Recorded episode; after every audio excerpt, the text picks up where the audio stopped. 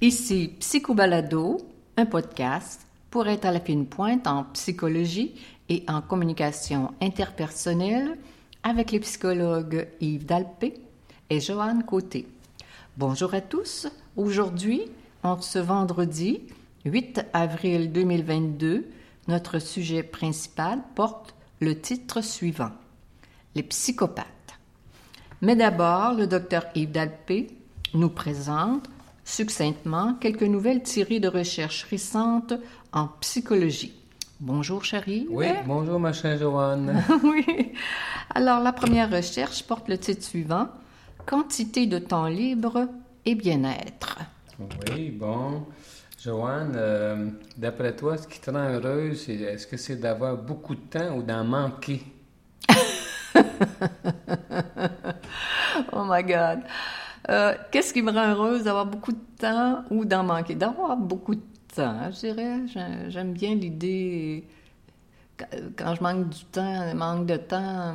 En tout cas, je, vais y aller avec A. Oui, avoir du temps, oui. Ça, a du sens. Quand on court après notre temps, c'est pas, ah pas agréable. Quand on a de la misère à prendre un verre d'eau, quand on a de la misère à, à planifier euh, une rencontre sociale euh, d'une heure avec une amie, un collègue, euh, ça, ça, devient frustrant d'être, j'appelle ça, à bride abattu. Bon, alors, c'est une recherche qui a été tirée de la revue Journal of Personality and Social Psychology. Et puis, on l'a fait en deux temps. la, première dans dans un premier temps, ça s'est fait aux États-Unis euh, sur une population d'au-delà de 35 000 personnes. Mm-hmm. Et puis, ce que j'ai trouvé intéressant, c'est que c'est pas si simple, ça dépend. Alors, euh, on dit qu'avoir du temps euh, devant soi, jusqu'à deux heures, mettons, dans une journée, c'est positif. On, ah. on, on, aime ça. Mais si on a plus que 5 heures, mettons là, ça, ça commence à se compliquer. C'est pas certain qu'on est satisfait. De temps libre. S'il y a trop de temps libre, autrement dit, dans une journée, on, probablement qu'on sent que notre vie peut, peut être vide, là, que ça manque de sens. Ben, c'est intéressant que tu dises ça comme ça parce qu'en fait, ce qu'on a réalisé, c'est que euh, si le temps qu'on a sert à euh, des activités productives, c'est du temps libre, mais qu'on utilise de façon productive, mm-hmm. Des choses qui, qui, ont du sens euh, pour mm-hmm. nous, mm-hmm. là, on n'est plus content. Mais si, au contraire, euh, on, les activités qu'on fait ne, sont pas productives, là, on est moins, on est moins content d'avoir du temps libre. ça, fait, ça fait du sens. L'idée de se sentir utile quand on a du temps libre ou pouvoir s'amuser, il faut que ça ait du sens. Quand, on s'ennuie, que les, que les gens font rien d'utile, que ce soit pour la société ou pour euh, les membres de leur famille ou pour la communauté, ben ça, ça, on peut se sentir un peu, euh, j'appelle ça petit, je veux dire ça Le temps est précieux, en fait, hein, pour tout le monde, d'habitude. Oui, oui, le temps est précieux. Mais c'est agréable d'être à la fois occupé et à la fois euh, son contraire, à la fois sentir qu'on a une liberté dans cette, euh, dans toutes les choses qu'on a à faire au quotidien. C'est la juste mesure, dans le fond. Ah, c'est ça. C'est toujours de trouver la dose qui est difficile pour tout le monde. Deuxième recherche, les ruminations dans la dépression. Oui. Mhm. Alors, ça, c'est intéressant. Euh, oui, c'est apparu dans euh, Journal of Abnormal Psychology. Et puis, euh, ça s'est fait en Suisse et en Allemagne. Et on s'est rendu compte, effectivement, que les gens qui ruminaient sur leurs symptômes, euh, et puis sur leur humeur, les gens qui entretenaient des ruminations concernant leur malaise euh, pendant la dépression, eh bien, euh, exactement, ça résultait en plus grande, plus grande détresse et puis une, une, humeur moins, moins bonne. Donc, en fait, l'idée, c'est que c'est pas une bonne idée de ruminer sur ce qui la négativité. Sur, la, pendant que la personne est en dépression, le temps qu'elle peut passer à ruminer sur ses malheurs, sur sa détresse. Ça ajoute la tension nerveuse, ça ajoute la négativité, ça, ajoute de l'impuissance. Ça, nuit. ça nuit. Évidemment, sans ça, j'ai déjà vu une recherche au sujet du deuil. Là, oui, oui. Après euh, la perte d'une personne, souvent, euh, les gens euh, qui sont en deuil ont beaucoup de peine et puis ils vont penser à la personne, au, manque mm-hmm. créé par ce départ. Et des, fois, des fois, même des clients me le demandent c'est une bonne idée de penser comme ça. Ce que je pense, c'est que ça, ça, prend un minimum. On ne peut pas être dans la négation puis dans la coupure. Euh, c'est comme s'il fallait se le permettre, mais jusqu'à un certain point. Ça m'est arrivé de dire à des clients, euh, euh, ayez la discipline de vous dire, dans telle circonstance, j'y pense pas, ou je me le permets seulement à tel moment, mm-hmm. pour essayer d'encadrer mm-hmm. l'élimination. Mm-hmm. Autrement, on entretient le, malheur, on pourrait dire. Oui, je veux dire, comme une de mes clientes, on nourrit le monstre. Oui on nourrit la, la, dépression, on nourrit la, la, les idées d'impuissance, à savoir que euh, sait bien tout le monde après un deuil qu'on doit se reconstruire, euh, créer, se créer quelque, un univers qui, peut être différent et euh, s'attaquer à la tâche et de, de se faire la preuve qu'on va y arriver tranquillement, pas vite. Oui. Mais là, comme je disais tantôt, ça concerne pas seulement les deux. On parle de rumination euh, de façon plus générale en fonction de ce qu'on n'aime pas, ce qui nous dérange, ce qui nous rend malheureux. Oui, oui, oui, oui. Entretenir, la, négativité dans notre, euh, dans notre cerveau, dans notre âme, dans, dans notre esprit. Il faut faire attention pour pas faut pas exagérer, mais il faut pas non plus tomber dans la, négativité. Pas la négativité, je veux dire dans la... euh, Nier. Dans la négation, c'est ça que je Oui, dernière recherche. Conversation avec des étrangers. Oui. Alors, Joanne, oui. est-ce que, euh, c'est une, est-ce que ça a du sens quand on rencontre des étrangers de euh, parler de façon sérieuse plutôt que de euh, parler de baliverne? Ben, ça dépend du contexte. Là. dans mon esprit, euh, si je rencontre un étranger euh, à l'épicerie, puis qu'il m'ouvre la porte, puis que je le salue, puis que je parle du beau temps, ça, ça, va. Mais si je rencontre des étrangers dans un contexte autre, je ne commencerai pas à parler de la pluie du beau temps. Bon, c'est une réponse qui est quand même pas, pas, pas insignifiante. Merci, j'ai un bon examen. non, mais c'est pas, pas simple de répondre à ça, je trouve. Euh, une, une, recherche qui est parue dans le Journal of Personality and Social Psychology, moi, ça m'a surpris.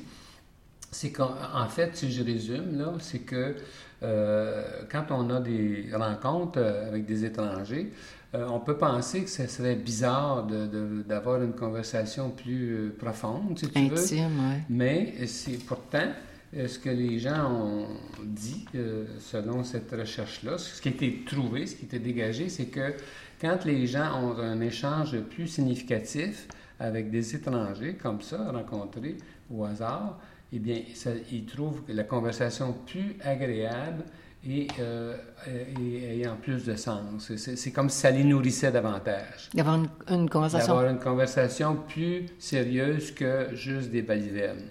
Mais ça dépend du contexte, comme tu as bien euh, euh, indiqué spontanément. Là, probablement que ça dépend du contexte. On ne commence pas à compter notre vie à quelqu'un qu'on rencontre à l'épicerie en train de. Bon. Alors, mais, quand même. Euh, je veux dire, autour d'une table, ou je ne sais pas, des, amis qui invitent un, couple d'amis qui sont euh, d'une autre culture, qui sont étrangers, puis on peut euh, parler de, de, ce qui nous, ce qui nous habite. Là, je peux comprendre. Alors, alors maintenant, on se dirige vers notre sujet principal, les psychopathes. Alors, ce, sujet, euh, on a parlé de Poutine, euh, et là, on continue encore avec euh, le thème les ben psychopathes. on est habité avec ce qui se passe au plan mondial. de... Oui, ça te surprend peut-être, Joanne, que j'ai choisi de nouveau, de parler de psychopathes. Oui. C'est qu'il y, a, il y, a deux, il y a, deux raisons. C'est que j'ai vu un article qui vient de paraître dans Monitor on Psychology en mars 2022 sur les psychopathes.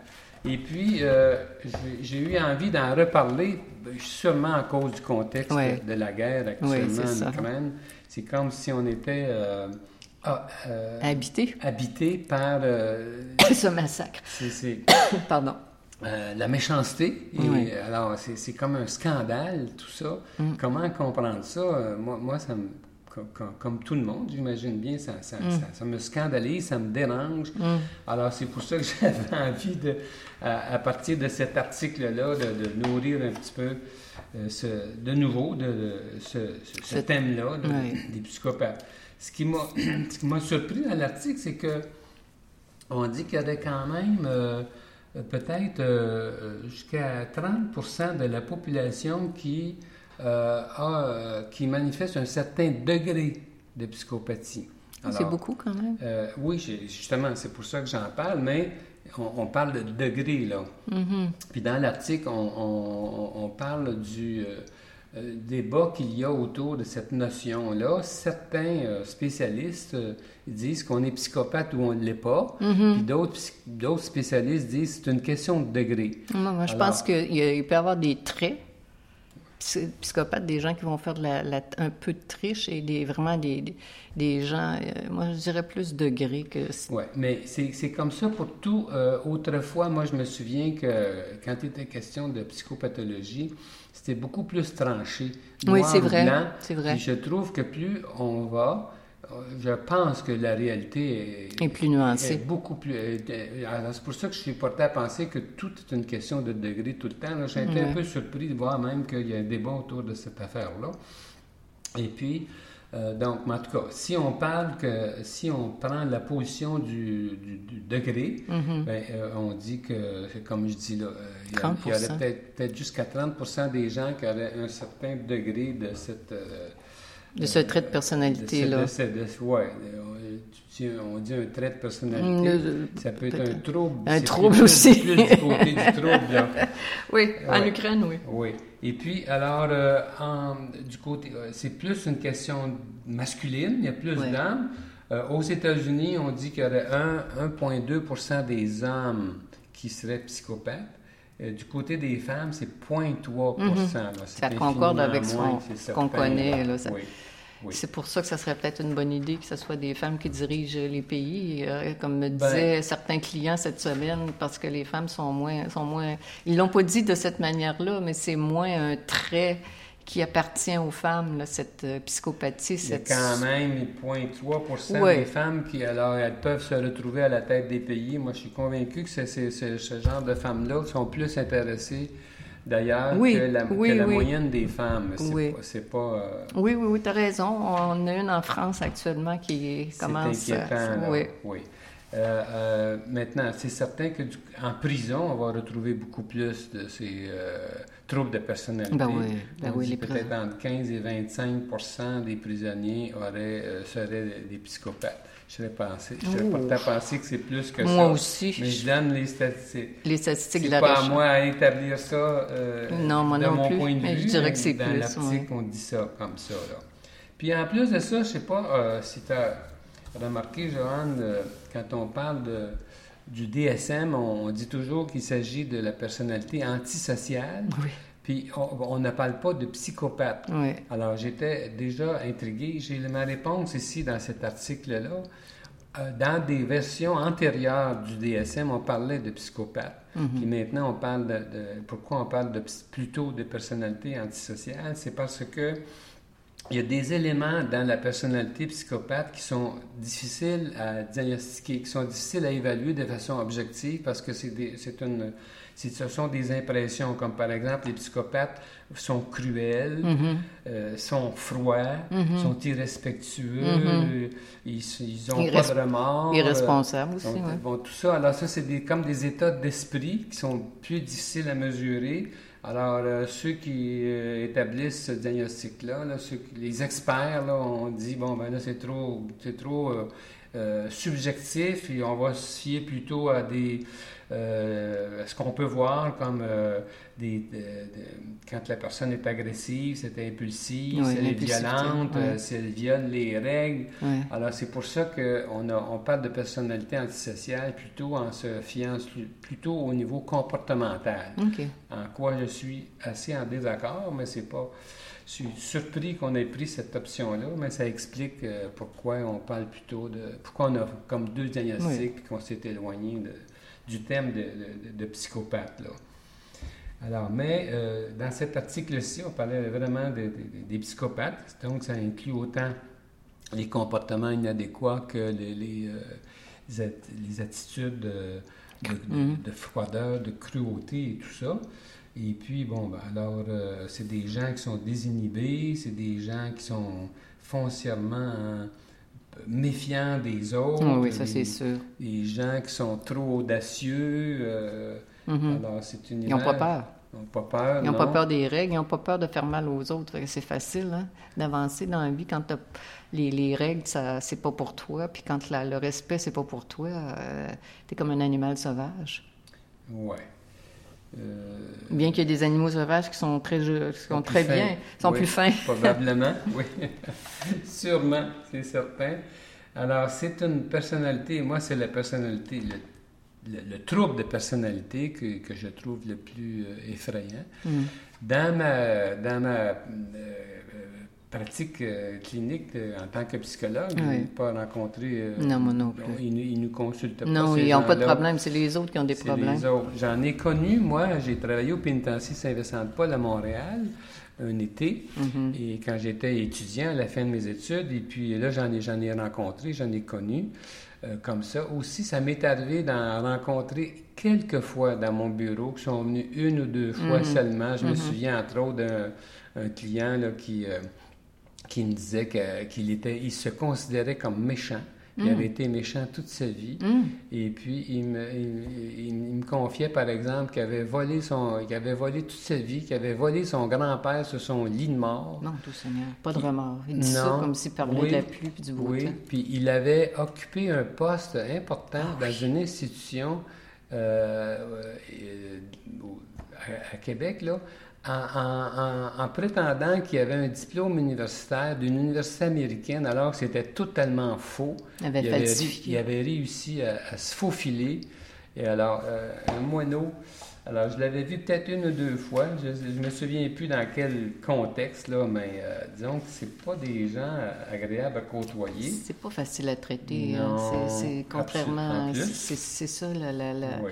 La désolation Oui. présentement. Mais dans l'article euh, que j'ai sous les yeux, euh, on, on dit qu'il y a quand même des, des, euh, expériences qui sont faites et puis on a un certain succès si on s'y prend de la bonne façon, de la bonne façon Oui, en les encadrant comme il faut, en intervenant de façon m- multiple, Oui. euh, en leur apprenant l'empathie, euh, et ainsi de suite. Alors donc, il ne faut pas baisser les, les- les bras. n- Non, penser qu'il n'y a rien à faire, c'est. qu'il n'y a rien à faire. Au contraire, il peut, on peut euh, intervenir. Là.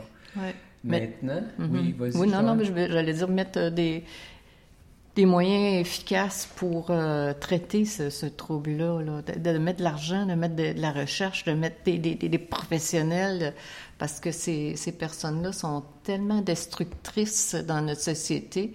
Je trouve qu'il y a une certaine naïveté de la part euh, des gens en sciences, euh, euh, en psychologie ou euh, nos En sciences humaines. en sciences humaines. C'est comme si euh, on ne voulait pas voir que dans beaucoup de pays, dans beaucoup d'organisations, des gens qui sont à la tête, euh, euh, qui ont beaucoup de pouvoir socialement ou euh, financièrement, qu'importe, euh, qui- peut y avoir de la méchanceté. Des gens méchants, ça existe. oui, et que ce sont des gens qui sont attirés, c'est eux qui sont attirés par ce pouvoir ultime et, qui- et, et on laisse les gens naïfs, euh, c'est comme si on laissait aller ces, cette, euh, ce trouble-là sans le, le traiter de Sans- manière... Sans l'identifier assez, puis Oui. traiter les gens en conséquence, Oui. c'est-à-dire sans- s'empêcher de les avoir comme leaders. Exactement, C'est ça que tu veux dire. exactement. Maintenant, je vais, je vais te poser une question, Joanne. Ah, Est-ce autre. qu'on est psychopathe ou bien si on le devient?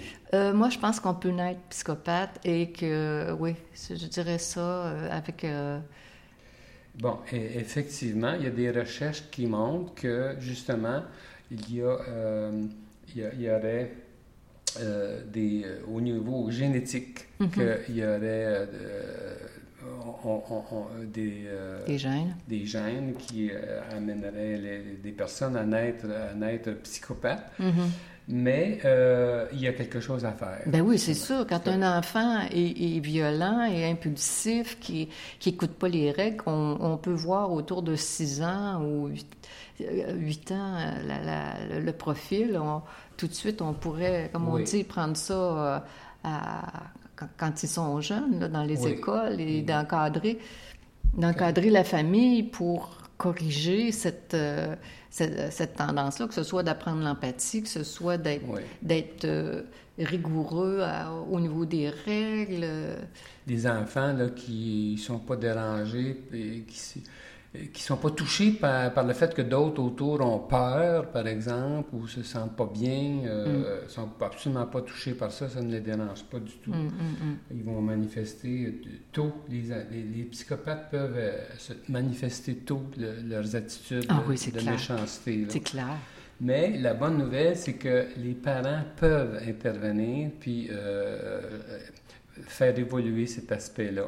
On a vu, par exemple, que avec des recherches faites sur des jumeaux ou, des, ou des, des- des enfants qui ont été adoptés par des euh, familles qui étaient euh, adéquates, et ils ont pu euh, faire en Corriger. sorte que, euh, de, Oui, que, moi je le crois. que ça, ça- ça- que ça- Ce trait, que ce- ça cette soit- tendance-là, ça me développe pas. Exact. et puis que l'enfant soit correct finalement. Donc, ça montre toujours à quel point, malgré l'hérédité, malgré les circonstances, les attitudes qu'on a avec, avec, nos, les, les nôtres ou avec les gens avec qui on fait affaire, euh, surtout les gens, euh, nos enfants, et ainsi de suite, on peut intervenir et puis euh, changer le cours des choses.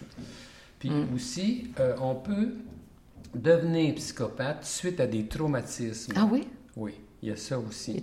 C'est la deuxième cause du, du développement de ce trouble de personnalité-là. Des, des enfants, par exemple, qui ou des adultes qui vont, suivre, qui vont subir des traumatismes importants peuvent développer cette, euh, ce trouble. Mais tu veux dire un traumatisme, que ce soit, je sais pas moi, euh, des gens qui sont battus, des gens qui se font, euh, euh, my God, euh, des traumatismes Maltraités. qui sont puis qui- maltraités ou qui qui, décident de... qui voient de la méchanceté autour d'eux, qui sont, euh, je sais pas, euh, inv- Qui se, qui se font contaminer par euh, leur environnement, probablement. Moi, c'est comme ça que, que je serais... con- C'est que la culture est plus délinquante, alors ils, se... on appelle ça un- psychopathie secondaire. Exactement. Ça arrive euh, suite à du vécu. Exactement. Oui. Ça a du sens. Oui. Alors, j'imaginerais que c'est encore plus facile d'intervenir euh, dans ces cas-là euh, pour corriger le- le- La situation. la situation. Là. Absolument. Alors, alors, donc, euh, c'est à peu près ça que je voulais dire euh, Ah, concernant mais quand- c'est intéressant, euh, Yves, c'est toujours intéressant. Moi, tu vois, la, la psychopathie secondaire, euh, je ne savais pas, la suite un traumatisme, ça m'a... J'apprends toujours. Ouais, bon. C'est ça la beauté de cette profession. Ouais. Alors, on va se laisser là-dessus, ma chère Joanne. C'était Psycho Balado avec les psychologues Joanne Côté et Yves Dalpé. Nous sommes psychologues cliniciens en pratique privée à Québec. Pour plus d'informations sur qui nous sommes, sur nos livres et nos services, consultez notre site web www.dalpecote.com. Vous pouvez nous consulter à distance par vidéoconférence de partout. Prochain épisode de Psycho Balado dans deux semaines. À bientôt, tout le monde.